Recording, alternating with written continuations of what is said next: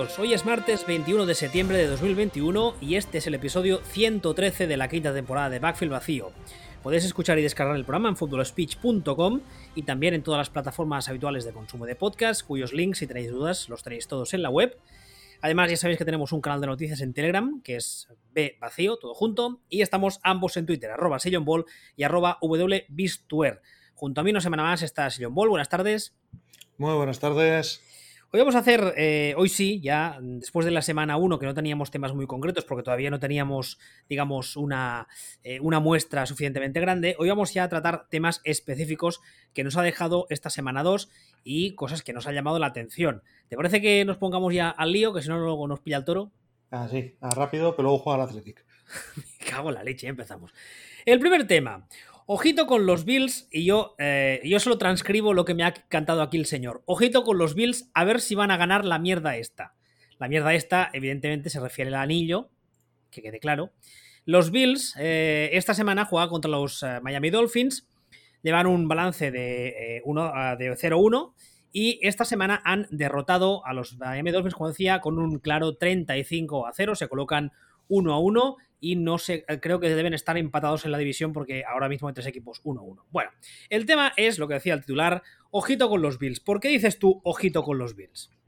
Porque, vamos a ver, Bills el año pasado fueron un equipo que tuvo un quarterback nivel prácticamente MVP, que tuvo un ataque que funcionó bien o muy bien y que tuvo el agujero en el sitio en el que nos esperaba, que era la defensa, ¿no? Y este año ha empezado con un partido malo del quarterback, un partido regular del quarterback, pero la defensa parece que les está volviendo a chutar como todos esperábamos el año pasado que chutaran.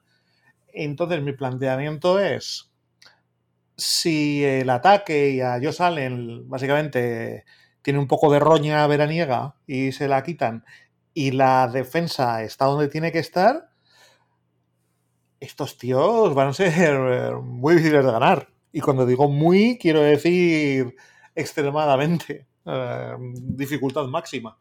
Un, pequeño inciso. Ya, ya, pasó la semana pasada, lo siento, hacemos pruebas antes de empezar, pero antes te oía bien y ahora distorsiona que te, que te cagas. Baja un poquito la ganancia porque me estoy quedando yo sordo, no quiero yo saber cómo se están quedando los oyentes. Ah, Cosas de la tecnología, ¿eh? Lo sentimos mucho, pero... Y eso que llevamos un rato haciendo pruebas, pero macho...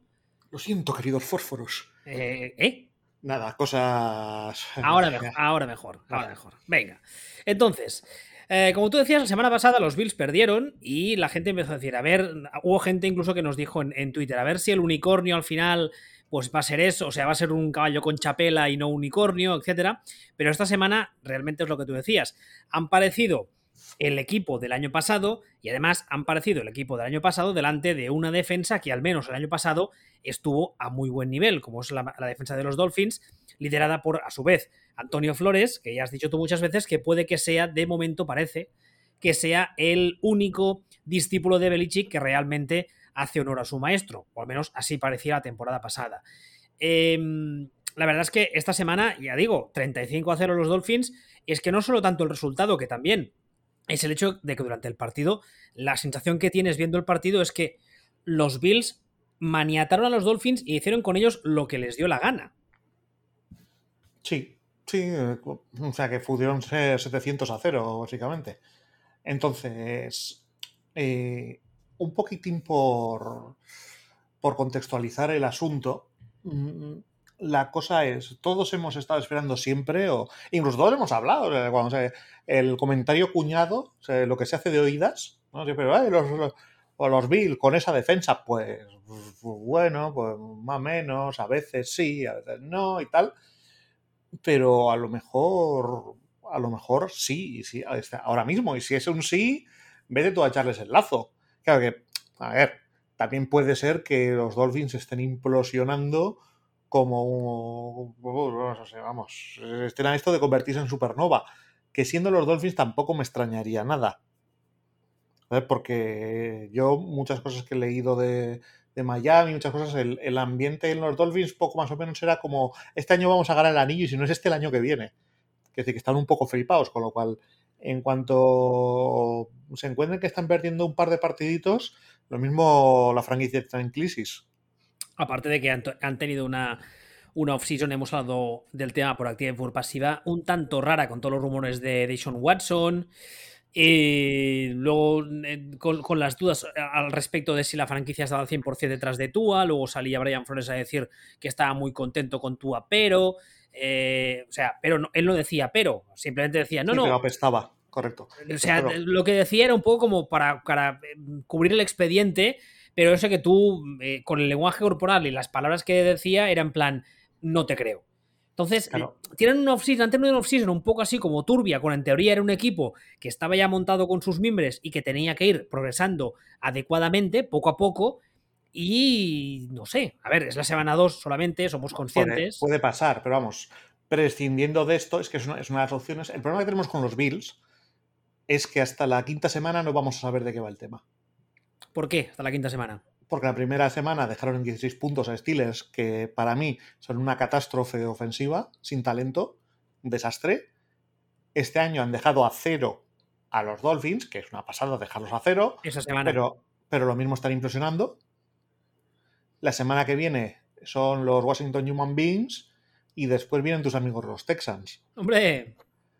se pueden pueden ir haciendo pasar por debajo del futbolín a, equipos uno tras de otro hasta la quinta jornada, que son los Chiefs. Y en realidad casi casi no, no a lo mejor no quiere decir nada. Eh, a, Washington yo no descarto que, si, que siendo una defensa correctita, casi lo dejes en tres puntos, solo siendo correctito. Entonces no, no nos va a generar demasiada información pero están haciendo lo correcto y, sacando los resultados correctos y dando el rendimiento correcto que te daría un equipo que efectivamente, defensivamente, fuera top. Y si sumamos eso al, al tronquito que tienen por, por quarterback, al, amigo Joe Salen, si no tira para atrás y se consolida como, como unicornio, la ecuación la tengo muy clara. Unicornio más defensa top igual anillo. Hombre, debería, debería, sí. No necesariamente anillo, entendámonos, pero... Pero, pero, playoffs y lejos. exactamente, o sea, ser uno de los cuatro últimos equipos, básicamente. Eh, a ver, a ver, porque la verdad es que esta semana sí que fue en plan... La, la, pasada no tenemos claro qué pasó, igual es que estaban todavía de vacaciones, y esta semana han sido, ah, sí, estos son los Bills que yo recordaba. Esto, esto sí, no, tampoco, tampoco, o sea, es que el año pasado, o sea, esto es mejor que el año pasado. En ataque, mm, o sea, vamos a separarlo por, grupos, ataque y defensa, ¿no? En, defensa es mejor que el año pasado y en ataque la primera jornada fue netamente peor, sobre todo ellos salen. Esta semana ya ha sido bastante más correctita, bastante más normal, sin llegar a ser el nivel del año pasado, pero ya ha sido más que digno. Y si sencillamente están ajustando, cuidado, o sea, quiero decir, veo un camino muy claro para que estos Bills sean un equipo prácticamente inganable. A ver, te voy a hacer una pregunta que creo que sé la respuesta que me darás y que creo que además coincidimos, pero la haré igualmente. ¿Tú les ves como campeones de esta división a día de hoy? ¿De qué división? De la suya, hombre, de la FC este. Pero es una pregunta con trampa o algo. Mm, bueno, no, para que me hace ilusión. Con, la, ventanilla, con, la, ventanilla, bajada, sacando el codo y fumando mientras ganan la división. ¿Pero Mac Jones no es el segundo advenimiento de Cristo? ¿Qué tendrá que ver? Mac Jones, de hecho, Mac Jones está rindiendo bien y todo bien y todo correcto. Pero no sé, me sorprende viniendo de ti que consideres que el único jugador importante es el quarterback. Estoy indignado con esa Hashtag sarcasm. Más o menos. Al final, estos eh, es muy posible, sencillamente, que tengan un. Tienen, un nivel. No es posible, es un hecho. Tienen un nivel de talento que en esa división los demás no lo han visto ni por la tele. Y lo normal es esto, que hay que ganen fácil, fácil, fácil, fácil. O sea, de hecho, para que no ocurriera, básicamente tendría Patriots que hacer, dar un rendimiento estratosférico para lo que son. Y, no, y, no solo eso, sino que Bills perder a gente por el camino por lesiones, etcétera. Pasar cosas raras. Sí. Exactamente, pasar cosas muy, muy raras. Si no pasan cosas, si no pasan cosas raras, pues eh, estamos empezando esta división básicamente con Patriots o con, con los Bills en el rol de Patriots de los últimos 20 años y con Patriots en el rol de Bills de los últimos 20 años. El rol este de a ver si entramos en playoff y nos alcanza. Por cierto, un pequeño apunte sobre los Dolphins. Eh, a mí me dio la sensación, o sea, las dos semanas que les he visto, me da la sensación de que, no sé cómo explicarlo mejor, sí, pero no. No sé si. Me da la sensación de que, de que casi, casi, no, pero no. no, pero no. no, no es, tampoco es eso. El otro, la semana pasada ganaron a, ganaron a Patriots, pero de hecho ya lo dijimos aquí. La sensación, el pozo que se quedaba, que así parecía que tenían que estar más contentos eh, la gente de Patriots que la gente de Dolphins por cómo había sido el partido, por el rendimiento de todos, por todo. Teniendo en cuenta cosas como uy, el rendimiento de Tua eh, y el rendimiento de Mac Jones, que para ser su primer partido NFL claro, lo que cabe esperar es que vaya mejorando semana a semana.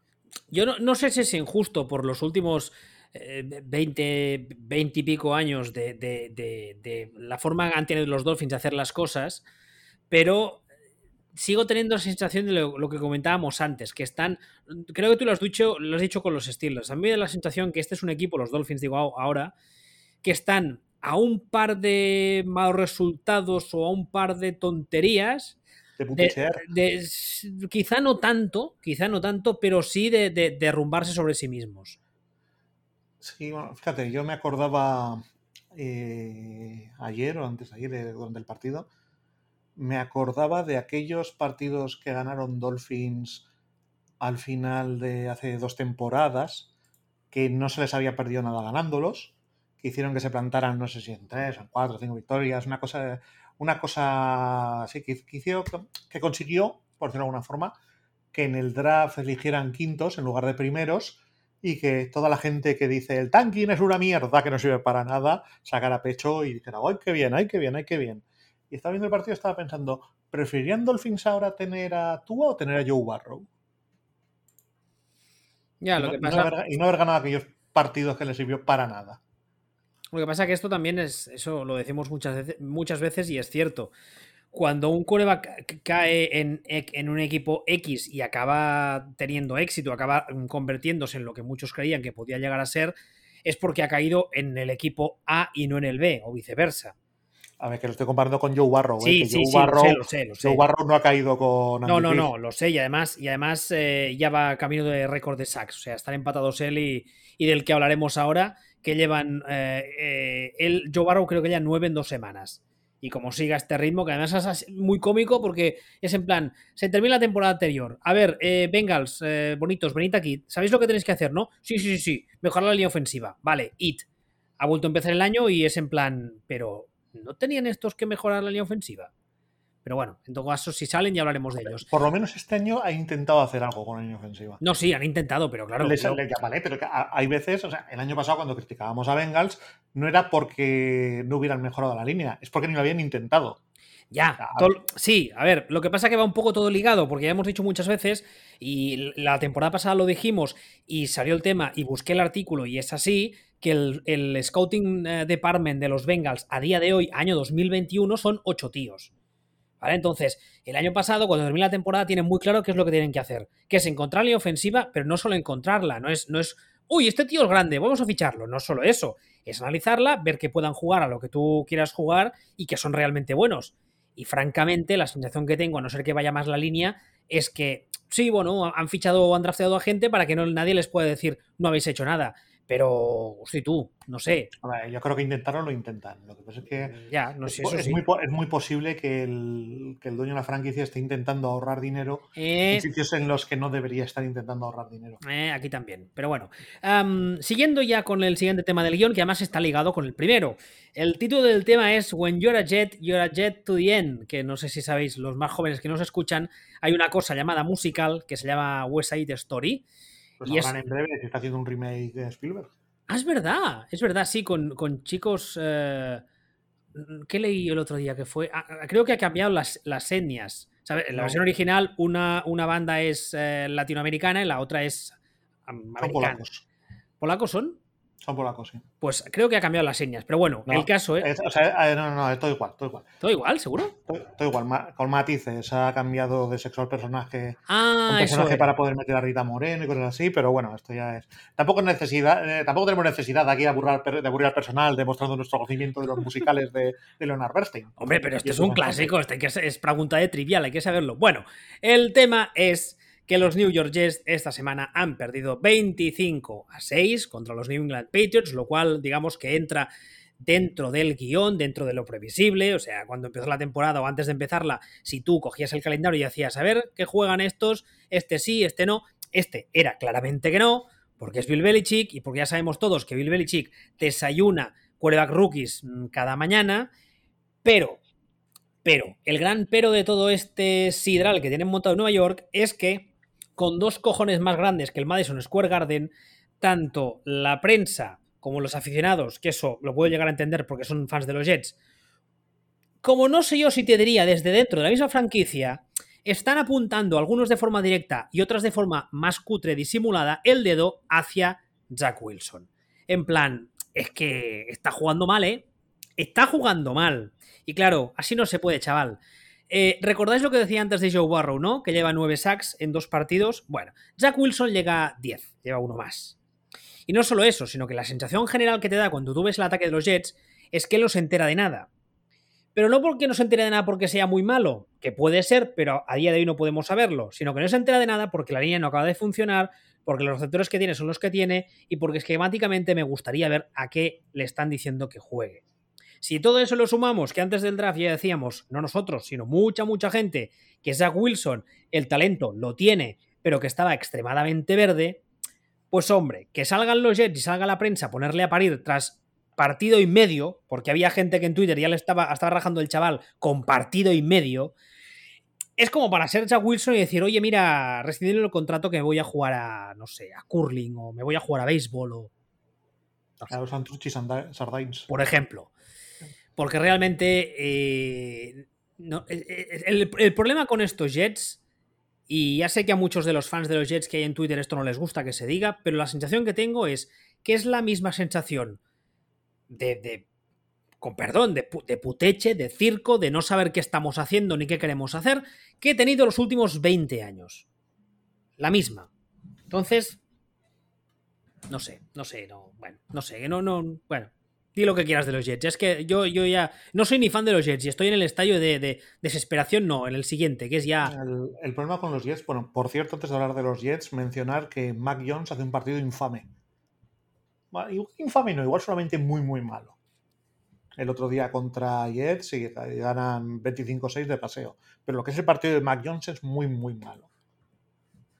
Y la defensa de los Jets, recibiendo 25 puntos, es, por momentos tiene, tiene cositas aceptables y vistos. Cuando le das como el contacto del coche que ves que, va a arrancar, pero al final no. Es un poco esa sensación. No, tampoco. O sea, la defensa parecía una defensa con problemas de, de falta de talento en algunos sitios, pero, pero sí parecía una defensa con que apuntaba cositas. O sea, bueno, con, mimbres, lo que suele decir. o sea, parecía un 600 bien conducido. O sea, más bien parecía una defensa sin mimbres, pero con los mimbres que estaban intentando ponerse bien. ¿La defensa de los Jets es un 600 mal conducido? ¿Hay bien conducido?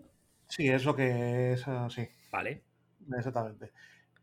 Y bueno, pero olvidándonos un poco de lo de Mac Jones, que es porque lo habíamos comentado antes, el, partido de los Jets, un poco, o no es, no es ya el partido de los Jets, es, eh, es toda la organización y es todo lo que se nota. Es decir, muchas veces hemos hablado, hemos dicho, joder, es que Robert Sally, yo a Robert Sally no le puedo culpar de nada de absolutamente nada de momento. O sea, igual que es, un, igual que es una, me parece demencial poner al pie de los caballos al quarterback en un partido y medio, me parece lo mismo, hacer lo mismo con el head coach. Y más cuando yo todas las decisiones que veo que me hace, que me dan ganas de cortarme las venas, yo creo que no son suyas. Yo creo que no son suyas. Hace seis meses, hace nueve meses, durante, durante todo el proceso del draft, antes del proceso del draft, sabíamos todos, todos, que Zach Wilson era un chaval que estaba muy, muy verde. Muy, muy, muy, muy verde. Lo sabíamos todos. Los Jets lo draftean. No hay ningún problema con eso. Pero los Jets no solo lo draftean, sino que se van a la guerra con Zach Wilson y su, su, su otro quarterback no es nadie. O sea, los, los, Jets se van, a la, se van a la guerra sin equipo, sin suplente de Zach Wilson. De hecho, voy a ir, más allá, sin titular para eh, por delante de Zach Wilson. Los Jets eran un equipo que estaban pidiendo a gritos. Si vas a pasar de Sam Darnold, que el tiempo a lo mejor demuestra que son subnormales plantarle delante a Zach Wilson a un Andy Dalton de la vida hasta y, no tener prisa y no tener nada porque, bueno, pues no vas a ninguna, es que no vas a ninguna parte. Sabíamos todos que los Jets no iban a ninguna parte. Sabíamos todos. Bueno, pues confeccionan la plantilla de forma que no tienen más cojones que poner a Wilson. Y yo creo que eso no es culpa del head coach. Por ejemplo. Eh, yo, creo que yo creo que el head coach al final se encuentra que es que no tiene otra que poner a este chico y lanzarlo a, lanzarlo a la aventura. Con la línea regulinchis, con todo, con todo manga por hombro, sin, bueno, sin experiencia, evidentemente, pero con un montón de, deficiencias todavía por pulir y todo. Pero es que no, es que le han montado una plantilla en la que no puede hacer otra cosa que hacer eso.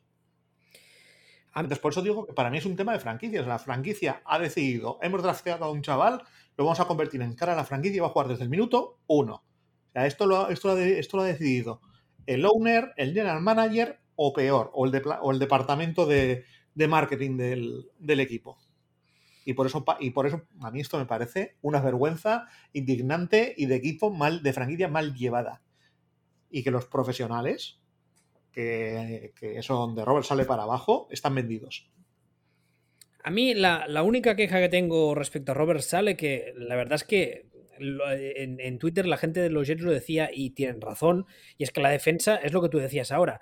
De vez en cuando empiezas a ver cositas que dices, vale, bien. O sea, ves que los esquemas van calando, que los jugadores se van adaptando y que en muchas posiciones es verdad, tienen a gente jugando que en otros equipos no serían titulares y que en este lo son, pues porque no tienen nadie más. Eso pasa cuando tú eh, haces una. cuando, es un equipo malo. Claro, cuando haces una reconstrucción o empiezas una reconstrucción, has tenido que hacer limpieza porque lo que había era un peor. Te encuentras que muchas veces tienes jugando a gente que en otros equipos no sería titular, pero que tú te los tienes que comer. No pasa nada, porque además la guerra de los Jets este año no es o no debería aspirar a nada, ni siquiera a su división. O sea, es simplemente ir haciendo trabajo de base. Entonces, aspirar, aspirar a ser horribles y el año que viene volver a draftear arriba por ejemplo. Y, conseguir talento. Por ejemplo. Pero con, pero con solidez y dejando de ser puteche, o sea, dando seriedad. Pero... todo está bien. O sea, y Robert Sales, si te das cuenta, eh, las contrataciones que hace de, de coordinadores tienen sentido y tienen lógica. sí, sí, no. Sí, hasta ahí ninguna queja. Y en cuanto a nivel de X's en defensa, todo bien y tal. A mí yo lo que, lo que echo de menos es que después del partido de esta semana, que ya está la gente abiertamente rajando del chaval y que hoy que estamos a martes, ayer vimos portadas que yo las tuiteé de, periódicos de Nueva York, que son portadas infames, yo echo de menos que salga a decir mm, en una rueda de prensa, puedo, hacerlo porque en la rueda de prensa puede decir lo que le, dé la gana, la da él y es su club. Es decir, eh, Jack Wilson, eh, lo que queráis, me da igual, pero es que, por ejemplo, ayer hay un titular de una declaración suya que dice, bueno, pero sí, jugó mal y tiene que jugar mejor. Eso es una puta mierda, con perdón de la expresión, porque tácitamente lo que estás dejando entender es que quizá no es el culpable, pero que parte de culpa tiene. Y esto es lo que digo yo siempre muchas veces en, en Twitter, lo he dicho muchas veces. Cuando tú dices, la línea ofensiva es una mierda, pero, no, no hay pero. No puede haber ese pero. Si tú los cinco tíos que tienes delante no le dan tiempo al quarterback ni para pensar, ni para contar hasta dos, no hay pero. Porque ese tío va a jugar mal. Y estamos a 2021. Es o sea, la gente debería ir comprendiéndolo ya. Este deporte funciona así. Hay cinco gordos delante que tienen que proteger y pegar a los otros para que no le peguen al que tienes detrás. Y si ese que tienes detrás no le proteges, no va a hacer nada. Pues ya lo sabemos todos. No, pues no, no lo sabemos todos. Porque hay gente que sigue diciendo esto. Es que la línea ofensiva. Pero, no, no, no, pero no. Pero ¿quién no lo dice? ¿El señor Homo sapiens neandertalensis? No, hay, hay, más gente de la que creemos tú y yo que todavía sigue pensando que la línea ofensiva es un problema, pero que el chaval podría hacer más. No puede ser que sea posiblemente ahora mismo el cuerva que más sacks lleva. Eso sin mirar los, los Harris y los golpes, etcétera. No puede ser y que la gente con partido y medio, dos partidos, me esté culpándole ni que sea de forma indirecta. No puede ser.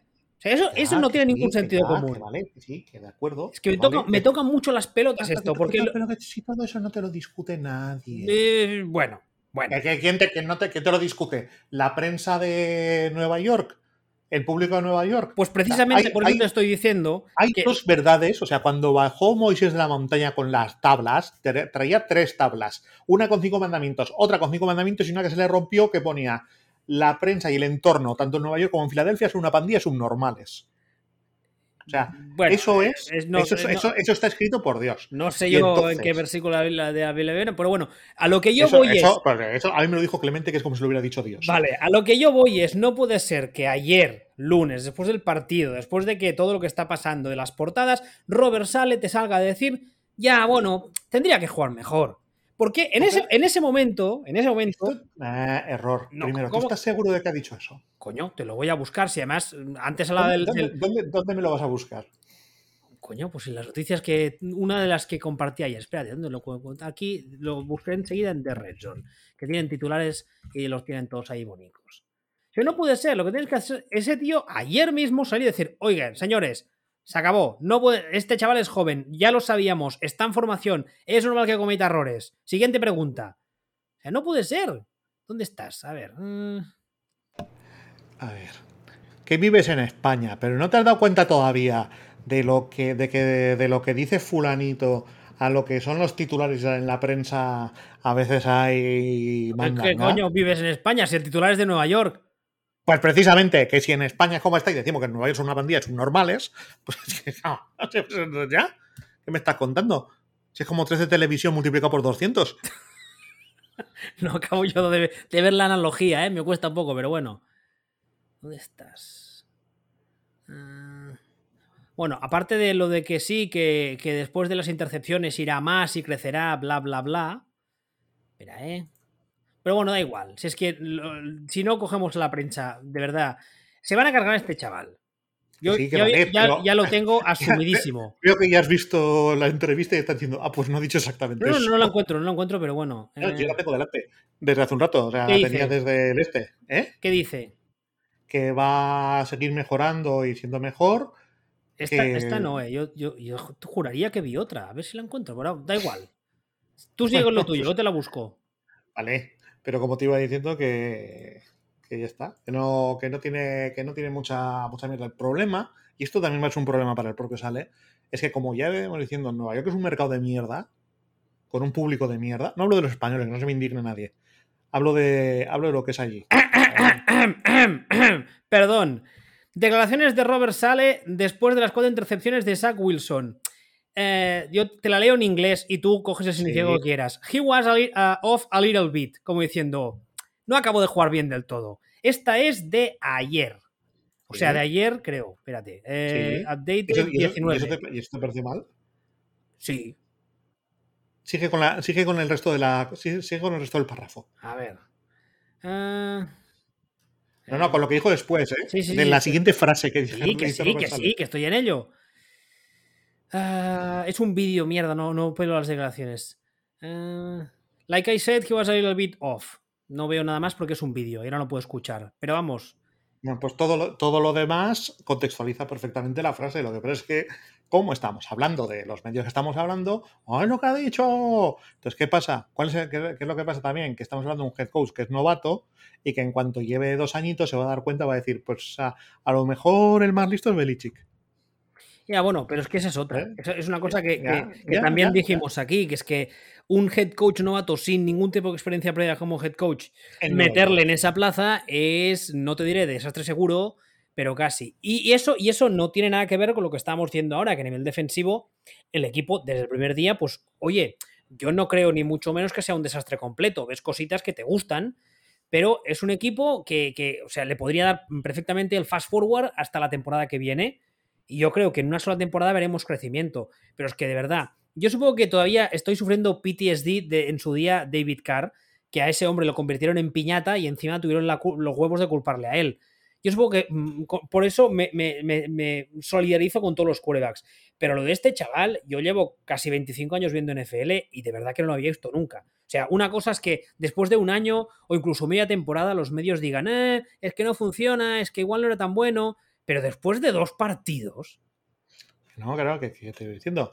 O sea, que la franquicia, ya sabiendo que el entorno es cancerígeno, todo lo que está haciendo la franquicia, la franquicia que tendría que estar protegiendo a, a sus empleados, digamos, a, del head coach para abajo, lo que está haciendo es colocarlos constantemente en situaciones en las que lo más posible es que fracasen.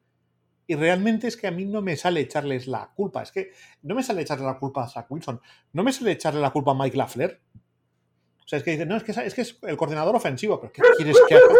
Vale. ¡Eh! ¡Vaya! Perdón. Entonces, ¿qué, qué, quieres? que, en qué, ¿Por qué vamos a, a criticar o qué, qué, vamos a decir de no, es que no funcionan en ataque? ¿Tú has visto lo que, pero ¿tú has visto lo que herramientas tiene, tiene Mike Lafler? ¿Pero qué, qué, esperas que haga? O sea, es bien contratarle con el pedigrí que tiene y de dónde viene y de todo, todo, todo bien. O sea, pero es que, pero lo normal es que el equipo apeste. Pero es que en 10 días han tardado, 10 días han tardado en empezar a, a decir, bueno, bueno, bueno, bueno, menuda mierda, que jugamos peor que los, que los Buccaneers. Es muy tonto. Todo es muy tonto.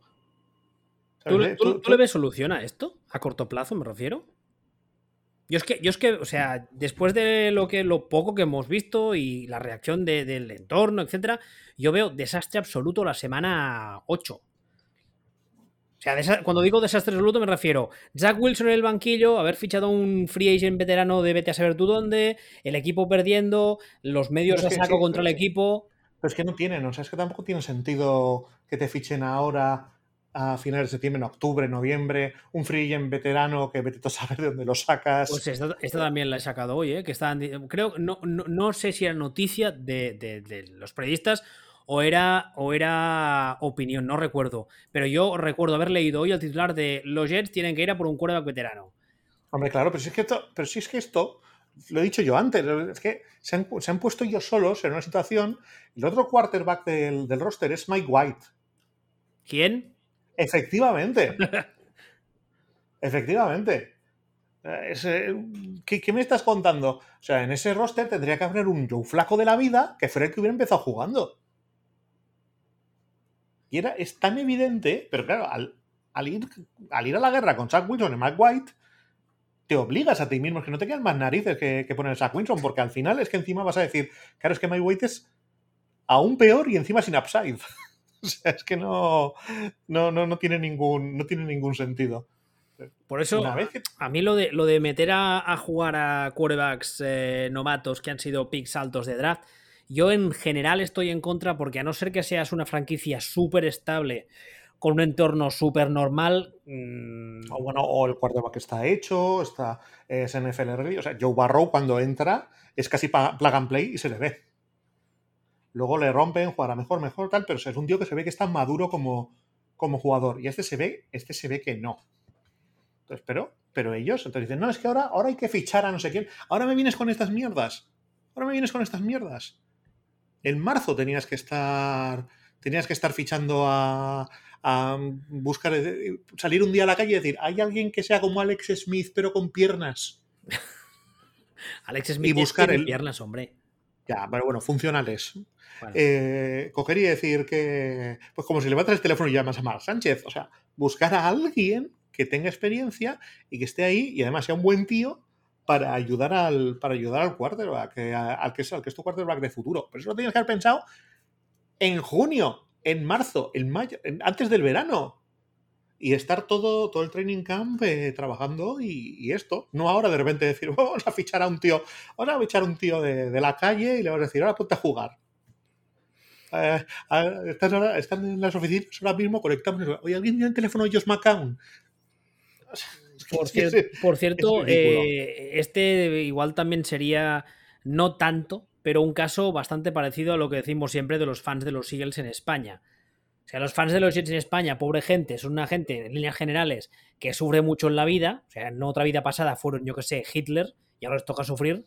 Y los fans americanos de los Jets en líneas generales son también una banda hooligans. O sea, es, es como curioso, no sé. ¿Qué, ¿Qué, quieres decir? Como mi teoría de que la, la gente de los Eagles en Europa es bastante más normal sí, que sí, la americana. eh, justamente eso. Que sí. Sí, que- no, eso- sí, esto, esto es verdad, los de los, sí, los de los Jets en, en Estados Unidos son parte del problema y, eh, y en España hay gente que, que, te- que- dices, pero tú ¿por qué te hiciste de los Jets? bueno, ¿Te engañaron? mi, mi, mi- mi más sentido pésame, ¿no? Sí, no, bueno, es aquello de que tú no eliges el equipo, el equipo te elige a ti, pero ya es mala hostia que te eligieran estos. En fin, ah, mira, vamos a cambiar de tema porque además el que viene ahora también tiene cierta relación con este y es que el titular es nos tenemos que creer a los Panthers. Los Panthers esta semana derrotaron a los New Orleans Saints 26 a 7, se colocan 2-0 y evidentemente a nadie se le escapa que una de las historias de este equipo es el hecho de que su quarterback titular es un Sam Darnold que hasta hace unos pocos meses estaba en los Jets y todo el mundo lo etiquetaba de draft bust y que no servía ni para contar la carpeta y que ahora, hombre, no parece tampoco top 10 ni top 15 quizá de la hecho, liga. sí, de hecho, sí. El partido de esta semana, sí. El partido de esta semana es estupendérrimo. Yo, yo lo encontré discutible, pero vamos, el hecho es de que ¿Tú, lo has- tú has visto el partido? sí, el, partido, es, sí, el partido es cojonudo. sí, pero yo creo que lo que parece es un titular de mitad de tabla hacia arriba. Vamos a, vale, vamos a decir mm, top, no sé, top qué, top 12. Dicen, no es top 10, es top 12. Vale, Bueno. eh, vale, perfecto. Yo que sé, top 13, top 14, lo que sea. La, espera, la mitad son 16, ¿no? Sí. Pues será top, bueno, mira, top 15 si tú quieres. Pero vamos, Tengo yo, razón, tengo yo razón, no es top 10, es top 11. a lo que yo voy es que, claro, esto deja eh, evidentemente en evidencia a unos Jets que además, si, si de repente los Jets, lo que estábamos hablando hasta hace un rato, no, no estuviese pasando y se hubiesen convertido en una franquicia modelo, dices, oye, pues mira, con Darnold la cagaron, no era el momento para el chaval, era una, una gerencia anterior y cosas pas estas cosas pasan. Pero claro, los Jets siguen siendo un puto cachondeo, se quitaron de encima a Sam Darnold un poco con la, con la historieta de, es que el malo era este. Así lo regalaron. ¿no? El malo era este y luego tenemos a Gays y claro, eran muy malos, pero eh, ya está solucionado porque los hemos echado y todo lo que están ahora son cojonudos. Los Jets siguen iguales y este señor se ha ido a un equipo serio, un equipo que no hace tonterías y de repente parece un quarterback. Es que lo de Sam Darnold es un caso, nos podemos encontrar con un caso, es algo que se ve muy pocas veces, una cagada boomerang. Es que con Sam Darnold la van a haber cagado al cogerlo y al desprenderse de él. Sam Darnold, según van para allá, cagada al cogerlo. Vuelve, vuelve, vuelve, vuelve, vuelve, vuelve. Hay que quitárselo. Pum, cagada al desprenderse de él. Es fabuloso, es difícil. es- tiene una dificultad esto. No, no, Es que los, Juegos, vamos, los Juegos Olímpicos te dan tope de, de dificultad por cagarla con un, con un quarterback al cogerlo y al desprenderte de él. intentas hacerlo a propósito y no te sale, ¿eh? Bueno, es, es fasc- fascinante. O sea, fascinante. Es como de madre del amor hermoso. Y de nuevo, son cosas que no se pueden achacar a del entrenador para abajo. Porque el entrenador no ha visto a Sam Darnold. Eso es del, G- de Dina Manager para arriba. Es, es, es- mágico. Yo, yo, yo me alegro un montón por Sam Darnold, pero la sensación que tengo es que a medida que avance la temporada, se va, se va, digamos, cuando las cosas ya se hayan asentado más y llevemos eso, 8 o 10 partidos, va a aparecer un quarterback bien, quarterback titular por derecho propio en esta liga, pero tampoco sin grandes estridencias. Creo yo, es la sensación que me da. Hombre, Pero vamos. yo- yo entiendo que lo mismo. O sea, si de repente, si de repente ahora se pone a un nivel eh, top 5 o top 10, vamos, si se pone el nivel top 5 ya no es que sea un unicornio. O sea, es un unicornio de los de, de los que tiene la cola de arcoiris, las crines de arcoiris, eh, sale, salen arcoiris del, del cuerno y hacen una línea de, de juguetes Mattel específica sobre ellos. O sea, es, es- otro rollo completamente distinto. Ya, sería, ya sería exagerado. Pero bueno, el volviendo, volviendo al tema de los, de los Panthers, de los Panthers en global, eh, realmente en defensa están funcionando bien, muy, muy bien. O sea, ahora mismo tienen la mejor defensa de la liga y aquí hay que abrir, poner 28.000 asteriscos del estilo de, ojo, que solo llevan dos jornadas, ojo, que como solo llevamos dos jornadas, no se aplican correctores a, por, según con qué equipo te has enfrentado. Sencillamente la defensa está funcionando. Y si la defensa está funcionando y Sam Darnold parece que tiene pulso, mm, mucho ojito con estos para meterse en los playoffs. Pero mucho, mucho, mucho, mucho, mucho, mucho ojito. Hombre, evidentemente, si todo va como creemos que irá, campeones de división no lo creemos. No, esos son los Bucks. Claro. Pero Ah, como, no, ya. como wildcard, Es que tienen, tienen, eh, tienen calendario de equipo de mierda. Entonces, si en lugar de ser equipo de mierda son equipo correctito, esto es algo que ya hemos hablado muchas veces. Si tú tienes calendario de equipo de mierda y ese, y ese justo ese año mejoras y pasas ser equipo normalito, resulta que te dan de los 17 partidos, tienes 10 partidos jugando contra equipos de mierda. Y de repente, que es esto que ha pasado algunas veces últimamente, de hecho les pasaba a los Bills antes de, antes de mejorar, que es que no han ganado a nadie. ¿eh? Que se estaban metiendo en, en playoff, ganaban 10 partidos y ¿a quién ha ganado? A nadie, ¿eh? pero han ganado 10 partidos. Ah, Pues los Panthers están 2-0, 2-0 y juegan.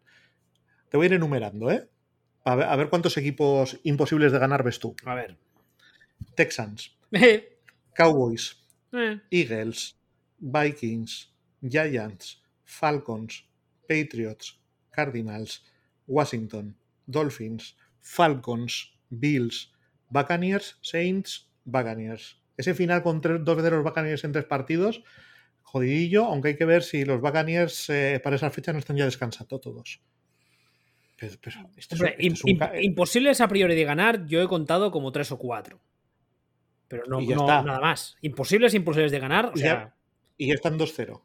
Eh, Estos, con la, si la defensa, ojo, ha sido contra Saints y contra Jets, mm, que no parece que, sea, que vayan a ser ningún portento. Pero bueno, a lo mejor los Saints resulta que sí que, que sí que chutan en ataque y poco a poco lo vamos descubriendo y esto le da otro valor. Pero de entrada, lo normal es que un, un 11-6 yo lo veo, ¿eh? es, es factible. no me 11-6, mm, 12, 17, sí, eh, algo, sí, incluso no- no- 12, 12-5 según cómo, ¿eh? Y, y entra, recordemos que está entrando un equipo más en playoff ahora. Sí, sí. Si todo va, si todo sigue, so- sigue igual, yo creo que el equipo de Wildcard tiene mucha pinta, luego veremos, ¿no? Es, es muy, sí, pues o sea, si se confirma lo que está apuntando, o sea, igual llega, llegan los dos próximos partidos y por unos huevos descomunales resulta que todo esto no tiene nada que ver con nada. O sea, que yo qué sé, que Sandarnold parecía bueno porque la defensa de, de Jets, que decíamos que pintaba Claro, bien, en realidad, en realidad es una mierda. Y lo que pasa es que ajustaban de una forma que los dos parecían mejores de lo que eran. Y Saints no sé qué y tal, pues, pero con lo que hemos visto hasta ahora, la sensación es que la defensa va a ser top 10 como mínimo. O sea, va a ser una, va a ser una defensa bien sólida y bien, y bien plantada. Y el ataque, pues habrá que ver qué tipo de unicornio es Sam Darnold. Si es un unicornio o... Porque ya, ya voy diciendo, o sea, esto, esto ya no sería unicornio, esto ya sería otra cosa. No sé, sería unicornio del espacio exterior. Sería Rainbow, Rainbow Bright, sería esto. Hombre, la verdad es que mi pequeño pony sería. mi pequeño pony, ¿por qué? Si no es pequeño precisamente el chaval. Bueno, mi pequeño pony sería una mezcla entre este y el de los Cardinals. Eh, mira, te lo iba a decir. A ver, la gracia de lo, de lo de Sam Darnold, aparte de que francamente, y eso ya lo he leído muchas veces, hay mucha gente que se alegra por él porque hay mucha gente que entiende que lo, de los Jets no, no, no era culpa suya, ¿no? Que, que era, era imposible. Pero la gracia de esto es, yo he hablado muchas veces de lo de la importancia del escenario. A mí hay un ejemplo que me gusta poner muchas veces, que es el de Carson Palmer. Carson Palmer, cuando sale eh, rebotado de los, de los Bengals, tiene un par de años o tres en Oakland, que pese a que los resultados individuales son decentes, eh, esos Raiders en esa época eran lo que eran y Carson Palmer parece que ya está con pie y medio en el retiro pasando de todo y de repente mm, le llama a Bruce Arians, se va a Cardinals y tiene unos últimos años en Cardinals que son espectaculares. Entonces, en el puesto del quarterback especialmente, caer en un equipo que tenga, que tenga un esquema que te, que, te, que te vaya bien y sobre todo un entorno y un equipo que no te tire a los caballos cada dos por tres y que cuando las cosas salen mal digan, ah, no, es, es culpa de este, a mí no me con- pregunten. Con un veterano es más factible. es, eh, con- a un veterano ya sabes lo que es, es más plug and play, el entorno le puede beneficiar, le puede dar ganas de vivir. No solo este, ¿tú te acuerdas de Kurt Warner? Hombre. Fue a los Cardinals. Y tanto, venía de los Giants y además les entraron los Giants para que debutase el hermanísimo. Entonces, hay una serie de, de, factores que en un veterano, pues, eh, pues los aprecia más, le da más le da, le da fuerza. Ganas de vivir. Fuerza para vivir. Mm. Pero, a un, a un rookie, el rookie está, eh, está en formación. Entonces son cosas que, que realmente, una de las cosas que es posible que estemos descubriendo es hasta qué punto Adam Gaze es el mal.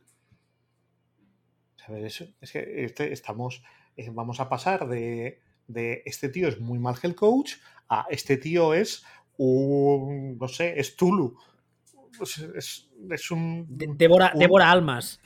Sí, y, que humillar y sujuzgar a la raza humana.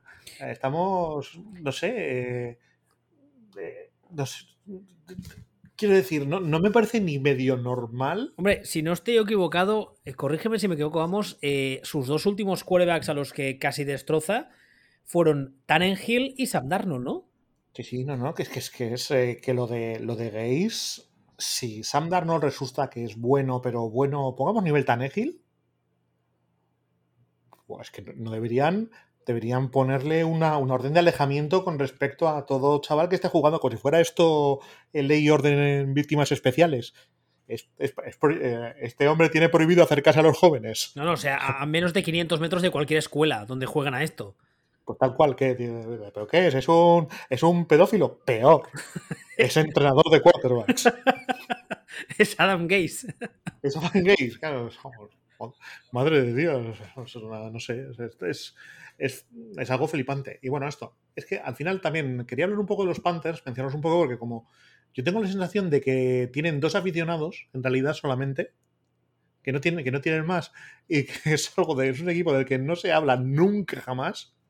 Ah, vamos a, vamos a mencionarlo, vamos a decir que, que, mira, además, precisamente como no se habla de ellos, se puede meter en playoff y no se va a enterar nadie.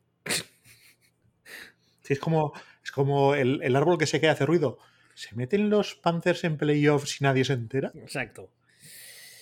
No sé, a mí la, creo que fue el año pasado que debutó Matt Rule, fue el año pasado, ¿no? Sí. sí. A mí una cosa que me gustó bastante y es que le dieron un contrato que es, lo, que es lo que vimos con el modelo de contrato de Shanahan y de John Lynch de seis años, que son contratos bastante largos para lo que es la NFL actual, muy largos diría yo, pero que yo creo que demostraron, y por las declaraciones que hicieron, tenían muy claro los Panthers desde la directiva que era un proyecto totalmente nuevo, de empezar desde 0, 0, 0, que no tenían ninguna prisa.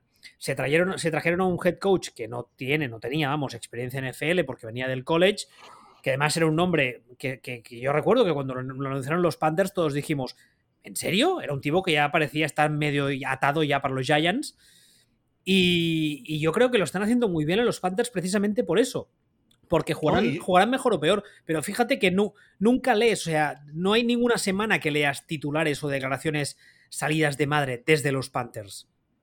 No lees tonterías, no lees cosas que en otros equipos te hinchas a leer. No, no. Eso, eso es un equipo que, bueno, que está ahí un poco under the radar, ¿no? Que está haciendo las cosas muy bien, poquito a poco que este año, además, recordemos una cosa, si Sam Darnold le sale bien, les ha costado cuatro putos duros, porque les ha costado cuatro duros, o sea, una bolsa de pipas, que además el chaval está agradecido porque le han sacado de la situación donde estaba y de momento está rindiendo bien, así que, pues no sé, es lo que decíamos ahora, en principio, si todo va como parece, campeón de su división, claramente deberían ser los Tampa Bay Buccaneers, pero estos mm, tienen un tufo a Wildcard de momento que, que, que, echa de espaldas, ¿eh? Sí, ¿no? y, el, y la sensación, o sea, el año pasado lo comentamos, no sé si te acuerdas, cuando Matt Rule, que como bien dices, eh, se estaba dando casi por hecho para los Giants, eligió él los Panthers, dijimos todos los Panthers, y al final la conclusión era, ha hecho las entrevistas y ha sido él el que ha dicho, pues los Panthers me están dando las llaves del proyecto y parecen un puteche menos, muchísimo menos que, que Giants. O sea, por dentro le han transmitido una seriedad y un toma las llaves que Giants no le han transmitido. Ah, es que eso también es importante. O sea, en el momento en que, le, digamos, le dejan ver los libros, por así decirlo, usando ese término de, económico, digamos, cuando le dejan ver cómo están las cosas por dentro y va a entrevistarse con las dos franquicias, es él el que dice a los Giants, no gracias. Sí, que eso, eso también tendría que dar que pensar a muchos, ¿eh? Que por cierto, y también lo dijimos el año pasado, volviendo un poco a lo que hemos dicho de los Jets, lo dijimos. A ver si, prescindiendo de todo, a ver si ha hecho el movimiento Top Master. Porque Nueva York es como, ¡buah! Nueva York, Nueva York es la, leche, la ciudad que nunca hierve, la, he dicho ciudad que nunca hierve. Que nunca hierve. Querías decir que nunca duerme, pero te hemos entendido. No, ya, ya, pero es curioso. Luego hablaré con mi psicoanalista argentino sobre qué quería decir con esto. y los Panthers, aquí tienes, esta es, la, esta es la franquicia, esta es tu franquicia durante seis, durante seis años proyecto a largo plazo y vamos a, vamos a ganar partidos. Y, da la sensación de que, de que están en camino, de que le están saliendo las cosas bien y que este año, poquito que, que pueden meterse ya antes de tiempo en, en playoff y esto. Y es que si, si la defensa sigue chutando y lo de Darnold puede acabar siendo el, el traspaso más robo de la historia de los traspasos, oye, pues toca para hablar un poquito de ellos. Hombre, yo, creo además que si los, los Panthers se acaban metiendo en playoff y además con una actuación durante toda la temporada, pues más o menos decente de Darnold, al, día, al día siguiente de que termine la temporada regular es para mandarles a las instalaciones de los Jets una cesta de frutas ¿eh? con una banda diciendo gracias por ser tan anormales, por ser tan lamentables y tan tontos del culo, gracias de corazón desde Carolina. Pero bueno, eh, insisto, yo por lo visto hasta ahora de, de, Darnold, me gusta lo que estoy viendo, creo que está jugando muchísimo mejor de lo que había jugado nunca, lo cual es normal, esto es un equipo, el otro no, pero también tengo la sensación que esta semana es un poco engaño. Y que. Mm, a, mí no me lo parece. Yo, yo, es posible que me equivoque como he hecho tantas otras veces, pero yo tengo la sensación que cuando termine la temporada y veamos la temporada de Sam Darnold, veamos que ha tenido temporada, pues eso, top 15, que está muy bien, ¿eh? Está muy bien pero mm, más cerca del 15 que del 10. No sé si me explico. Ya, estamos, ya estamos rateando. ya estamos rateando, ya no es top 11. O sea, una temporada. ya es top 14. Una temporada de, de quarterback titular, de quarterback bien, o sea, bien. No, ni, sí, porque, sí, sí, pero que si es de quarterback bien, para lo que han pagado por él, ah, no, no, eh, ya es el robo del siglo. Es, es, un chollazo. Si te planta en top 10, ya, esto ya es para. Vamos, es un chollazo, pero bueno. Para descojonarse. Más cosas. ¿Cuál es el techo de los Broncos? Y aquí, antes de empezar del techo de los Broncos, hay una noticia que está saliendo estos días ya bastantes veces, que es el tema del, ah, del, propietario o propietarios. Ya sabéis que los Broncos van a salir a la venta, creo, el año que viene que hasta ahora son todavía propiedad de la familia Bowlen, que ya sabéis que el actual, el, el, el, anterior, perdón, dueño de los Broncos era Pat Bowlen, que es un señor que no sé si sigue vivo, pero le diagnosticaron un Alzheimer bastante feroz, tuvo que, dejar la franquicia en manos de, de momento, creo que son las hijas, pero que ya han anunciado la familia que pretenden sacar el equipo a la venta. Entonces, a día de hoy, o hasta hace un par de semanas, los mejores dos, los dos mejores posicionados eran eh, Lex Luthor, también conocido como Jeff Bezos, el actual propietario de Amazon, eh, y Jay-Z. De esta semana leí que de Jay-Z el problema es que eh, el dinero mm, en, líquido, digamos, no lo tiene. O sea, para Jeff Bezos, los 4 billones que dicen que va a costar la franquicia son calderilla. En el caso de Jay-Z está más complicado. Yo también dije que creo que a nivel de ownership, a nivel de, que los propietarios aprueben la venta, que entrase Jay-Z les vendría de puta madre, porque ya sabemos todos que son un club que tienen cierta fama de, ¿Cómo decirlo finamente? A ver si me ayudas a encontrar un sinónimo. ¿Polla viejas? Bueno, sí, que tienen el mismo perfil que, la Junta del Madrid, más o menos. ¿A qué, ha venido eso? Ahora todos los fans del Madrid rajando nosotros. ¿A qué ha venido eso? los fans del Madrid saben perfectamente el perfil de su Junta. El más joven tiene 97 años y el que más a la izquierda está en sus ideas político barra económicas, eh, jugaba al badminton con Hitler. Vale, bueno, eh, y esta semana hemos sabido que un... Nacho Cano. que, un grupo que está cogiendo bastante fuerza sería un grupo, ya lo digo bien, un grupo, digamos, eh, con varios inversores en los que la cabeza visible, tenía que hacerlo, perdón, es Peyton Manning y que además John Elway también tendría cierta participación ahí. Entonces, eh, yo creo que si sale la cosa está entre dos y los owners tienen que elegir entre uno u otro, yo creo que se decantarían por Peyton. Lo que no sé es si algún owner ha acabado siendo luego comisionado, no sé si ha pasado nunca. Pero bueno, eso cuando llegue ya lo, discutiremos. ¿Te ha gustado lo de la cabeza visible? Llevo una semana haciéndomelo encima. Bueno, se, veía venir, pero. como, como, él. Dicho eso, A ver, los Broncos. Eh, decías ahora, ¿cuál es el techo de los Broncos? Los Denver Broncos esta semana han eh, ganado a los eh, Jacksonville Jaguars 23 a 13, lo cual digamos que mucho mérito no tiene, pero bueno, han ganado, están 2-0 y lo más destacable posiblemente es que después del rifirrafe ese de Precision de va a ser el titular este, no el otro, no lo sé, no lo sé, al final decidieron, yo creo que la, tomaron la opción más sensata, que era la de poner a Teddy Bridgewater. La única. sí francamente, la, más sensata y la única. Y de momento, pues Toddy Bridgewater está, oye, está, está bien, ¿no? Está rendiendo un nivel bastante aceptable.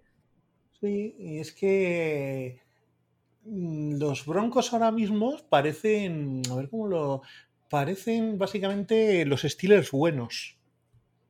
Es un poco la sensación que me, que me transmiten.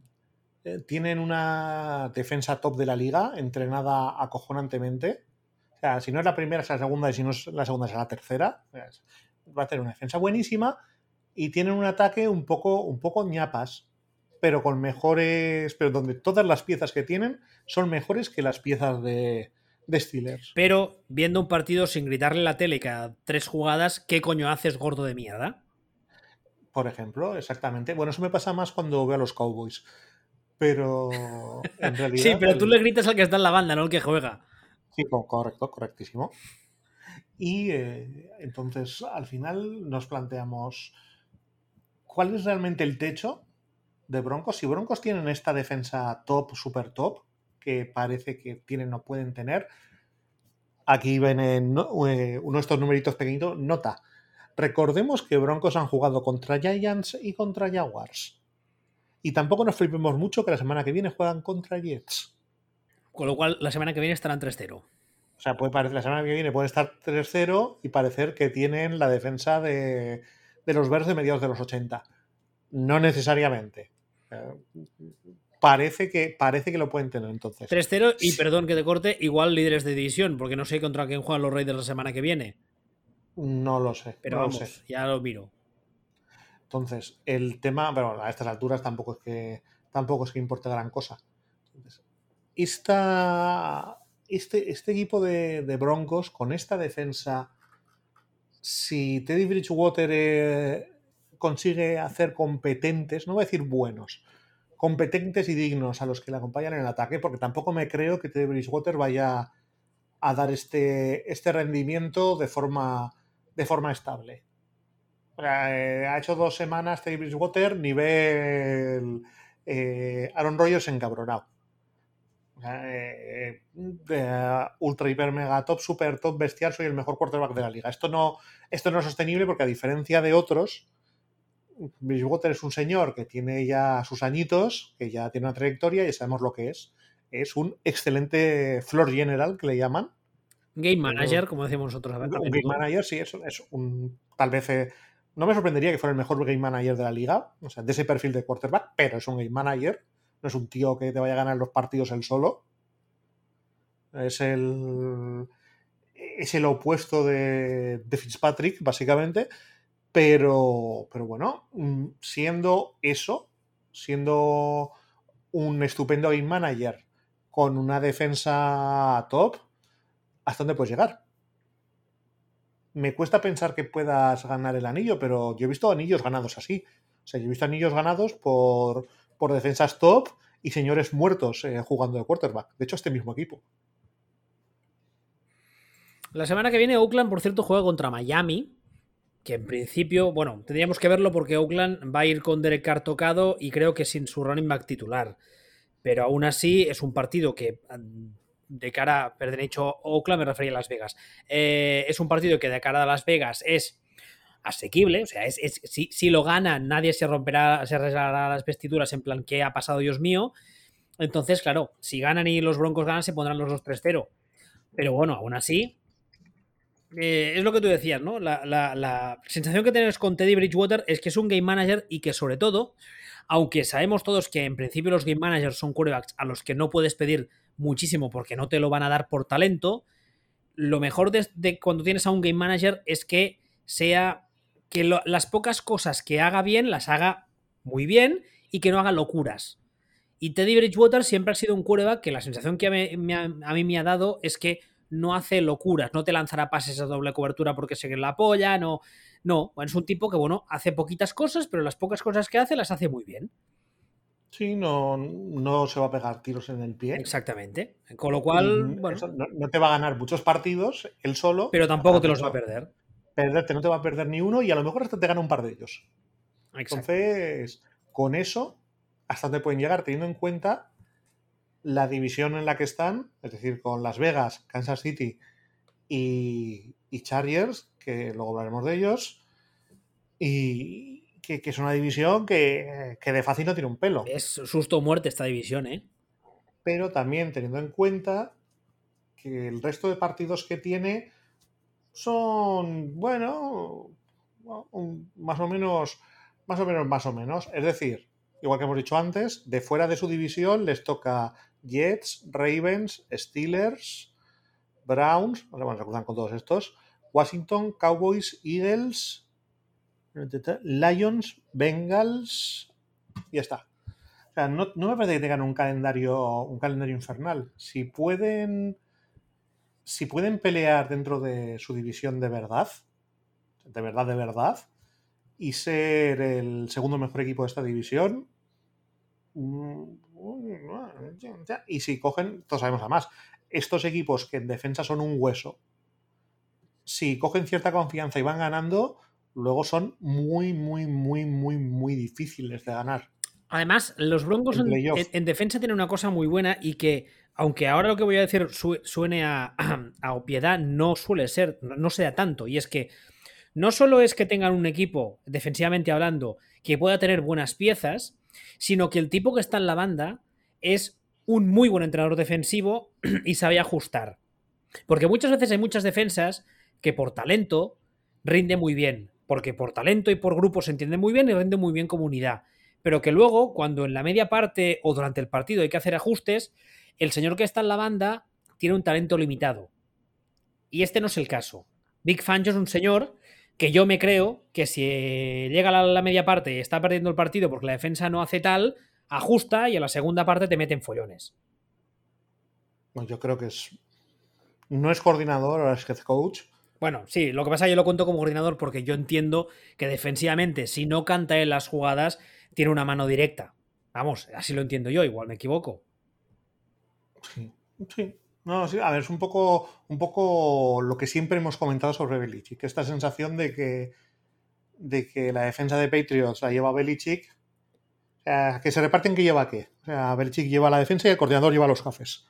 Pues en este, en este caso es lo mismo, la sensación es que Bill Fangio lleva la defensa y el coordinador lleva los cafés. No tiene, no tiene mucho mayor misterio y que como, vamos a llamarlo, responsable de la defensa, es el mejor de la NFL. Y es un puesto que solamente se lo puede discutir o pelear con, con Belichick. No es el mejor, es el segundo por Belichick. Vale, pero están ellos dos, ¿Y Zimmer, y, el resto. ¿Y Zimmer? ¿Eh? ¿Y Zimmer? Zimmer tiene una defensa de mierda este año. Ya, pero como... Ese, sería el tercero, sería los dos el abismo, Zimmer el abismo, el resto el abismo, el de Packers. sea quien sea. sea quien sea, eh, da igual. Sea quien sea. Por cierto, ¿has visto a, a Smith últimamente en foto? ¿A quién? Lobby Smith. No, no lo he visto últimamente. Están los Texans como coordinador defensivo. ¿Ah, sí? Sí, lo repescó, lo repescó porque eran amigos con el head coach de Texans, que como ves no me sale ni el nombre, y además llevaba unos años como, como condenado al ostracismo en college, con resultados así regulinchi, y ha vuelto, ha vuelto en la NFL, la verdad es que no está haciendo mal papel hasta ahora, y, lleva, bueno, está, yo no, creo recordar que en su época en Chicago ya era calvo, llevaba la cabeza rapada, pues va igual, pero con una barba blanca de homeless de la hostia, además blanca, blanca, blanca, y tiene un aspecto como de no sabes si darle limosna o... Es curioso. Es curioso, pero bueno. Tiene, que tener un aspecto un aspecto curiosísimo. Sí, sí, sí. Si quieres buscar una foto porque es, un aspecto muy curioso, sí. Además lleva la barba larga, ¿eh? en plan hipster. O sea, barba larga. Ah. bueno. Pues sí, ya lo, veo. Es la segunda persona con más contraste de color corporal que he visto en mi vida después de Sil. ¿Después de Sil? ¿Del cantante? Sí, sí, sí. o sea, los, el arco de color de la especie humana es el que se comprende entre la piel de Sil como lo más oscuro y los dientes de Sil como lo más claro. Pues ahora sería la barba de Lobby Smith y la piel de Lobby Smith. Correcto. A ver, antes de ir al último tema, eh, bueno, no, vamos al último, luego te, añado una enmienda al guion porque quiero hablar de un equipo. El último tema es eh, hablar de los Chargers. Ahora, ahora hablamos de los Broncos, y los Chargers están en la misma división. Y el titular que tú has puesto es: ¿No le habrán cagado los Chargers a lo grande? ¿Por qué? crees que la han cagado lo grande. Antes de nada, los Chargers esta semana han perdido contra los Cowboys. Yo ya dije en Twitter que a mí me parecía una de las derrotas sorpresa de la jornada. No esperaba que perdiesen el partido y más teniendo en cuenta que los Cowboys iban con muchas bajas, pero el hecho es que los Cowboys han ganado 20 a 17 a los Chargers que están 1-1. ¿Por qué crees que la han cagado lo grande? No, a ver, los eh, Chargers, vamos a partir de una base. Es que Chargers tienen un plantillón descomunal. Tienen una barbaridad de plantillón. Pero tienen determinadas cosas, puntos, eh, timings que son un poco extraños. Y el otro día estaba viendo el partido y estaba pensando, a base, ¿a va a resultar que tienen el agujero en el peor punto en el que puede tener el agujero un equipo NFL? ¿Que es la banda? Es la banda. Y no es, y no es la primera vez, porque vienen de tener un head coach horripilante y no te creas tú que me transmite ninguna confianza Brandon Staley? No, ninguna. Es, muy nuevo, tiene muy poca experiencia. Eh, la verdad es que de momento hemos visto muy poco, pero las decisiones que toma son como muy esperables, muy en el guion. Lo que pasa es que, claro, lo han juntado con una, como tú decías ahora, una plantilla descomunal en cuanto a talento, y encima tiene a un, a un Justin Herbert que el año pasado ya pintaba muy bien, pero lo poco que llevamos de temporada pinta aún mejor. Y que yo tengo la sensación de que si durante muchos años hemos visto esta rivalidad Peyton-Brady, la próxima rivalidad no es Mahomes-Lamar Jackson, sino Mahomes a Justin Herbert. Pero bueno. Aquí tengo una enmienda yo. ¿Cuál? Mm, yo a Justin Herbert me parece todavía un, quarterback, no sé llamarlo irregular. O sea, no me parece un quarterback hecho, no es Zach Wilson, pero me parece un quarterback que todavía tiene, tiene momentos muy, muy buenos. Yo creo que está por, más hecho de lo que pensábamos cuando salió, pero todavía le faltan cosas. Y sí, vale. No, no, que digo, sí, tienes razón, pero sigue, sigue. ¿Qué han hecho Chargers con Justin Herbert? Lo han colocado de primer año con un head coach como Anthony Lynn, que no chutaba, o sea, no, que no tiraba. En su segundo año le han cambiado el head coach, le han vuelto a poner un head coach defensivo y le han cambiado y le han cambiado todo el, todo el sistema, digamos, con un nuevo coordinador ofensivo.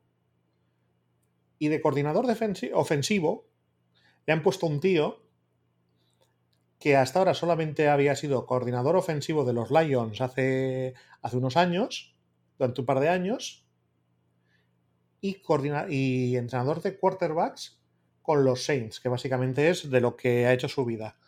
O sea, no le han puesto un tío que tenga una, una trayectoria de formar y desarrollar quarterbacks y de crear sistemas y tal. En realidad le han puesto de coordinador a un tío cuyo trabajo ha sido llevarle los cafés a Drew Brees. Porque el entrenador de quarterbacks de los Saints, yo entiendo que en toda esa época básicamente era el tío que le llevaba los cafés a Drew Brees. El coordinador era el que le llevaba los cafés al head coach. Bueno, pues el, entrenador de quarterback se le llevaba los cafés a, Drew Brees. no, es no le han puesto a alguien que digas, ah, mira, este, este cogió a fulanito, este estaba con fulanito durante sus primeros años y el, y el tío creció. No, le han puesto a un tío que es el entrenador de, de quarterbacks de Drew Brees cuando Drew Brees ya tenía 35 años. Y que como, y que como coordinador, los Lions, ahí eh, hundiendo bien la carrera del, ternero que está ahora en los Rams. Entonces, no, no entiendo demasiado la contratación del, head coach. No, no entiendo demasiado la, la contratación del coordinador ofensivo. O sea, es que si hubieran cogido un coordinador ofensivo de estos que llevan 700 años en la liga, se lo saben todas y que, y que básicamente es el piloto automático de head coach para un head coach eh, titular, tendría sentido, pero esto es que no, no, no lo veo. Yo veo el equipo y digo, sigo teniendo esa sensación de que su nivel de talento está muy, muy, muy, muy, muy por encima de su rendimiento. Y, es que realmente el plantilla está para ganar ya. O sea, el jugador menos para ganar ya que tienen es el quarterback. Pero el resto de la plantilla es una plantilla. O sea, es, eh, no se, es un equipo que no se ha mencionado y yo lo comenté de pasada cuando, cuando todo el lío con, cuando todo el lío con Rogers. Pero es una plantilla que le haces plug and play y le metes ahí a Rogers. Y favorito al anillo absoluto mañana. Con esa misma, con esa misma plantilla. Entonces, mm, ni termino de entender bien los timings, ni termino de entender bien lo que es eh, la gestión de, del cuerpo técnico. Y yo les veo que, se les, que tienen la ventana y se les está, la ventana se les está moviendo, va, avanzando, va pasando. Y yo creo que ellos mismos no se han dado cuenta que están en mitad de la ventana. Este es un poco mi problema con, con Chargers que, no rinden y que ellos están como, bueno, pues nos rendimos, ya rendiremos. No, tío, no. O sea, esto, el equipo lo tienes ahora. Esa es la sensación que tengo yo con ellos. A mí, respecto a lo que decías de Justin Herbert, sí que es verdad que hay, hay momentos en los que parece que cortocircuitea un poquito, nada súper grave, pero sí que es verdad. No, no, no, no, no, no, nada, o sea, es un quarterback de segundo año. Pero exactamente, es un quarterback de segundo año y es que además la sensación que tengo es que el techo que tiene, o sea, siendo ya muy bueno, el techo que tiene de mejora es todavía muy alto. Correcto. Entonces, claro, Por, ahí no, no, me preocupo. Si, si fuera su, yo qué sé, séptimo año y digas, hostia, es que de vez en cuando toma algunas decisiones que dices, no las entiendo, ¿qué haces? Ahí sí que tienes un problema. Pero no, no es el caso. Y respecto a lo que tú decías de la banda, eh, la, sensación, que tengo es que le han querido rodear de entrenadores muy jóvenes, por, siguiendo el mantra ese que está un poco de moda, de que no, son entrenadores modernos. A ver, el hecho de que sean jóvenes no significa que sean modernos o de que tengan un pensamiento, digamos, moderno relacionado con el fútbol. O sea, llevándolo a la política, hay gente muy joven que vota partidos muy de derechas, por decir algo. O sea, no, el hecho de que seas joven no significa que seas, que estés muy a la última y tal. Y además es lo que tú decías, la experiencia del, staff con una plantilla que lo que necesita es alguien que les coja y les diga, vamos a jugar así, así, así, porque sé que puede rendir. Eh, encima en una división en la que están con John Gruden, que te gustará más o menos y le criticarás más o menos, pero tiene experiencia, con Big Fangio, que tiene experiencia, y con Andy Reid, que tiene experiencia.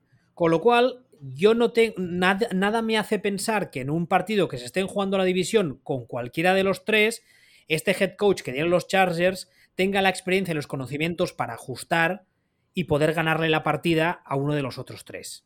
Claro, pero no es ya el head coach. No, no, es todo, es todo el staff. Es, todo el staff. Es lo que te estoy diciendo, que yo, si me colocas un, un coordinador ofensivo mm, con peso, que sabemos dónde viene, sabemos dónde ha estado, que te sirva para desarrollar, de verdad que haya trabajado con chavales, que te sirva para desarrollar al, al quarterback, alcanzar ese ese, ese que tiene, claro, tiene más delito mal, mal, aprovecharlo cuando el tío tiene cuando el tío tiene techo alto, porque al final eh, no aprovechar a un tío que va a ser mediocre, pues está igual, pero no aprovechar a un tío que le ves que puede ser ultra buenísimo, eso ya tiene delito. ¿Sabes, claro. ¿Sabes qué tendría que haber hecho este equipo? al menos intentado, intentado hacerlo.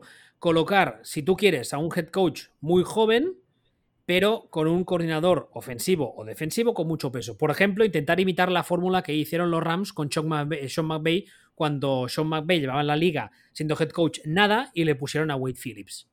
Es que, eso fue, eso fue de, esa fue de manual, de manual. No, no se puede hacer mejor. Hicieron justo lo que tenían, justo lo que tenían que hacer sea, eh, Wade Phillips era los ruedines de la bicicleta de Sean McVay. Y es perfecto, le salió perfecto y todo, todo niqueladísimo. Bueno, pero ya está. O sea, o te llevas a un tío así, o te llevas a un tío que lo conoces perfectamente y sabes que el tío es Dios, o puede ser Dios, o lo que sea. Que en ese caso, ten cuidado, no, no te hostias por falta de experiencia. Pero bueno, es defendible. Pero en este caso, decir, no, mira, eh, contratamos un, un, tío de background defensivo.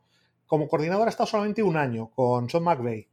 Y dices, ya, pero que Sean McVeigh en realidad de lo que sabes de ataque, ¿no? O sea, sabrá de todo, pero. Eh, y te llevas a su coordinador defensivo de un año. bueno, ya, ya, ya veremos. Ya, ya. ¿Y quién se lleva él entonces de coordinador ofensivo? Ah, un tío que era eh, que, le llevaba los cafés a Drew Brees y, y que estuvo dos años de coordinador en, en los Lions. todo el mundo sabe que los Lions son una powerhouse ofensiva que lo ha petado muchísimo siempre. Es que además, ¿tú has visto el calendario que tienen los Chargers?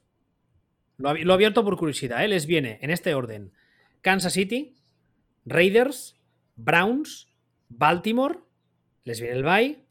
Sí, es igual que, o sea, toda esa decisión se cruza con, la NFC. New England, Philly, Minnesota, Pittsburgh, Denver y luego ya, quizá un poco menor, Cincinnati y New York Giants, otra vez Kansas City, que ahí además por las fechas igual se están jugando la división unos y otros, Houston, que ya veremos qué es en esas fechas, Denver y Oakland. O sea, a ver si es un equipo de ja o de jajaja. Exactamente. dices de, Houston, ¿no? o, de, pegarse un tiro. Lo que me refiero es, ya están 1-1, que tampoco evidentemente no, es terrible, pero tienen un calendario muy, muy complicado en una división que a día de hoy mm, creo que muchos estaremos de acuerdo en que es la división. No, la división es la NFC Oeste. Vale. Esta, puede, ser, esta puede ser la Liga Santander. O la Liga Adelante, ya no sé ni cómo se llaman. O sea, la segunda. Vale. Eh, vale, es cierto, sí. La, peor sería la de la de la de Seahawks y Cardinals, etcétera. Pero, pero no es una división nada, nada fácil. No, no, no, no. Es, la segunda división.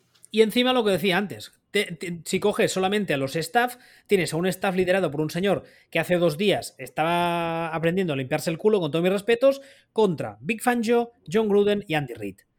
Entonces, mm, mm, pero bueno, Veremos, habrá que verlo. y, como estábamos diciendo, configurado de una forma que tú vas a tener que, dices, vas a, vas a irte a jugar contra los Broncos y vas a pedirle a ese coordinador ofensivo y a ese quarterback, que juntos tienen una gran experiencia, que vayan a, buscar soluciones contra Big Fangio. Mm, complicado. Un poco antes hablabas de, la capacidad de ajuste de Big Fangio. La sensación es que al primer ajuste de Big Fangio, estos van a decir, eh, no sé, mi gato se llama Guantes. o dan, dan completa esa sensación. Claro, que dices, el quarterback es un chaval, es no sé qué, está creciendo, tal, tal, tal. Es, es normal. O sea, no todos los quarterbacks, y mucho menos los quarterbacks novatos, son Peyton Manning. Pero es que el coordinador ofensivo está ahí para eso. Es el tío que da soluciones. ¿Qué, dices de los Jets? Ah, no, perdón, perdón. No, no, los Jets, no. Yo, los Jets no, lo tengo tan claro. O sea, a mí el Mini Lafleur, ese sí que es, eh, sí que ha estado tiempo trabajando con todos los gurús y de todo. El problema que le veo a, a Lafleur, a este Lafleur en Jets, es que ahí son todos novatos y es Nueva York. Sí, el problema que, los, que les ves a Mini Lafleur en los Jets es que son los Jets. Es que son los Fin de la cita. Sí, o sea, esa, esa misma, esa misma configuración, pues eh, sí, no sé. Antes decíamos en los Panthers, en, los mismos Panthers, esa misma configuración de Robert Sale más Mini Lafleur me podría valer. En Nueva York me da más miedo. No, incluso, incluso en los Chargers. Tú coges a Robert Sale y coges a este, a este Lafleur en, estos Chargers y estoy seguro de que al final de temporada el resultado global será mejor que el que tendrán. Sí, correcto. Es, exactamente eso. El problema, que, digo, el problema que tienen no son ellos, sino que es el entorno y lo que tienen por encima. Aquí no, aquí es un tema de, de no entiendo demasiado. Igual ahora resulta que son todos unos genios, sobre todo Brandon Staley y tal y cual, pero de entrada, uff, y además, sobre todo por eso. además es lo que decíamos ahora. Ya van 1-1 en una división muy complicada. Les viene un calendario, al menos hasta el bye, un calendario de toma pan y moja. Cariñoso, sí. Sí, sí, sí. Antes de, cerrar, una, yo solo quería introducir un tema así de pasada y es que los Eagles, que la semana pasada hablamos de ellos, tuvieron un inicio de temporada muy bueno. Esta semana perdieron ante los Niners, 17 a 11 para los Niners, pero eh, a ratos, vamos, a ratos no, casi todo el partido peleando casi casi de tú a tú contra los Niners, que en principio son uno de los equipos potentes de esta liga. Eh, tú a estos Eagles, mm, no sé si tu, tu, pálpito o los datos, ¿te los crees? ¿No? ¿Crees que son mentira? Yo no he visto nada que me haga que me los crea. ¿No has visto nada que, haga que no te los que haga que me, No, no, a través ah. yo no he visto haga que no he visto nada que me haga creer menos. Según van pasando los partidos, a lo mejor vemos algo, pero hasta ahora Eagles, pues eh, han pasado por encima de Falcons, que Falcons, eh, que para mí al menos eh, va, a ser, va, a ser pick 2 el año que viene en el draft. Es un equipo abominable. todo, además, todos los mock draft ya les da como el pick 1, pick 2, pick 3. ¿eh? Pues hablando, hablando de escoger al, al, al, sucesor de Matt Ryan, además. Lo tienen clarísimo. Exactamente, o sea, es de ese pelo. No, no, es una victoria ni una forma de ganar que me diga absolutamente nada. Y el otro día, yo lo que quiero es volver a ver un poquito esto, porque realmente mi sensación el otro día fue que Garoppolo hizo una primera parte horrible, vomitiva. Y que la segunda mejor, porque en la banda había un señor que ajusta muy bien. Y que ya ganaron el partido y entonces Eagles maquillaron el resultado al final. Más o menos, es un poco, fue un poco mi sensación que no hubo. Curiosamente, Ahora, ahora que hablamos de entrenadores que son capaces de ajustar, es la sensación que tuve con los Niners el otro día. Que en la primera parte hay un montón de cosas que no acaban de salir, llega la media parte, ajustan y en la segunda parte controlan muchísimo más el partido. Sí, no, van, se ponen, creo que era 17-3 y al final, pues, faltando cuatro minutos, se pone a hacer un touchdown Philly y ya los últimos cuatro minutos pues consisten en, en, los Niners diciendo, bueno, y ahora aquí vamos a hacer que se acabe el partido. Sí, sí. Eh, eh, yendo en segunda, o sea, sin pisar el acelerador, chinuchano, ¿eh? Sí, o sea, el, otro día me, preocupo más. Fíjate, yo, es un partido que me genera dos preguntas. Una pregunta muy, muy gorda, que es, a ver si el ataque de los Niners va a ser una mierda absoluta como Garopolo esté a este nivel y lo tengan que cambiar dentro de la jornada 6, haya que cambiarlo porque, porque no, porque la primera parte es, es, bochornosa. Y luego la pregunta subyacente es, nota, fijarse en la defensa de los Eagles a ver si a ver si es buena o, sea aquí ojo, ojo, eh, ojo ahí ¿Eh? ojo ahí porque la defensa de los Eagles ha perdido a Brandon Graham que yo creo que es en su caso es la pieza. O sea, todo lo que es el esquema defensivo y filosofía defensiva de los Eagles se mueve, o movía, vamos, alrededor de Brandon Graham, que es de esos señores, eh, digamos, modernos, entre comillas, que se han puesto ahora de moda, que son estos tipos que pueden jugar en dos puntos, en tres puntos, como linebacker, como defensive end. Y yo creo que toda la defensa ha orbitado un poco a su alrededor. Va a estar de baja toda la temporada porque se ha roto, creo que es el, tendón de Aquiles. Y ojo, ¿eh? Porque yo creo que esa defensa va a notar su pérdida la temporada y ojo el año que viene. Además, no es joven, ¿no? No, no. Bueno. O sea, no es que sea tal, pero. A ver, no, estamos hablando de un señor de 38, pero tampoco tiene 23. Por eso digo, o sea, que ojo con este año y ojo con el año que viene. O sea, es un tío que tiene que no tiene 38, pero que sí que tendrá 32, 33. Y a estas edades, un tendón de Aquiles en este deporte no, y además su posición que, vive mucho de la, de la tanto de la explosividad como de la capacidad atlética para. No, por, digo que. ojalá no, pero es una de las lesiones que le puede haber hecho una avería de las definitivas. Y por cierto, ahora tú hablabas del tema de Garópolo, que, que la primera parte la juega infame y tal. Y después del, del, partido le preguntan a Shanahan por qué en ese momento no se planteó meter a, a Lance y yo creo que ahí acierta, o sea, da, una. Da una tal y como gestiona ese partido, da una masterclass Shanahan de gestión de roster. En el sentido de que yo creo que si en ese momento sienta Garópolo con lo mal que está jugando y mete al novato, uno, anímicamente destroza a Garópolo y dos, crea, o sea, echa, echa gasolina al fuego de una cuerda controversia que aunque él no la haya creado, está ahí. No, pero es que a ver, es que si hace eso, si el novato juega mal, mal. Claro. Mal, porque uh, el novato todavía juega, mal. Y si Pero es que si juega bien, es peor aún. Peor. haga lo que haga, se habría colocado en una situación de en un luz-luz. Y, yo, yo creo que hay muchos entrenadores que hubiesen, hubiesen tirado por lo fácil, que es en la media parte, siendo, a, siendo Garópolo, sacó al otro, entonces la cosa, tal y cual. Yo creo que muchos entrenadores, por ejemplo, eh, en el caso de los, de los Bears, yo creo que hubiesen tirado por ahí. Y, y, Shanahan, yo creo que en ese, en ese aspecto da eso, de una masterclass de gestión que, bueno, al fin y al cabo es un poco lo que, lo que todos tenemos en la cabeza cuando pensamos en Shanahan, ¿no? Un tío bastante serio que hace las cosas con sentido común Y yo creo que son este tipo de decisiones que después quizá no te das cuenta o que pasan un poco desapercibidas, porque además los Niners ganan el partido y ganó por la segunda parte mejora y tal y cual, pero a mí fue de en plan de, sacarse el sombrero. Y otra, otra enmienda así rapidita. Eh, ¿Los Cardinals qué? Habrá que verlos. A tope con ellos, ¿no? No. ¿No? ¿Por qué no? No, porque, porque habrá que verlos, porque no... No han ganado a nadie. No, no, no, me, no comerse 33 eh, puntos de este ataque de los Vikings, de este ataque de Vikings, me parece que hay que, hay que verlo. O sea, hay que verlo porque no. Digamos que me siembra dudas sobre la defensa de Cardinals, que la semana pasada sí. había, había apuntado muy bien. ¿No? Entonces. Eh, yo, hay que verlo. Yo vi el partido entero, lo vi en Condensed porque lo quería ver y además me estuve fijando en, en JJ Watt, porque ya sabemos todos que le tengo cariño y además porque creo que es una pieza fundamental en esa defensa.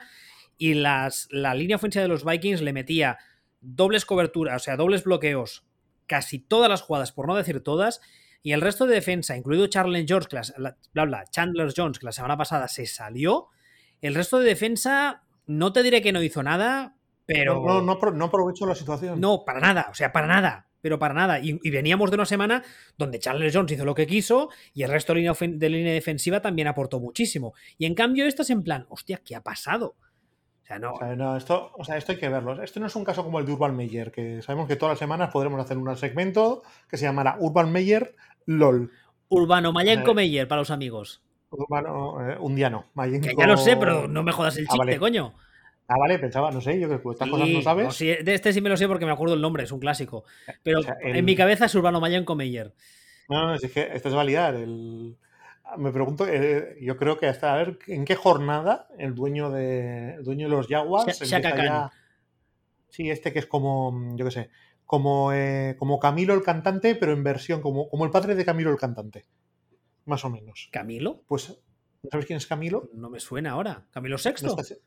No, Camilo. Ah. Camilo es un cantante de estos latinos modernos, famosos que, que, llenan estadios de, de postadolescentes con sus padres. Yo al dueño de los Jaguars lo veo con el pelo negro, eso sí, pero más como el padre de Jasmine de Aladino, de Disney. Tú, tú, tú busca el Camilo este. A ver, voy a buscar. Bueno, mientras sigue argumentando.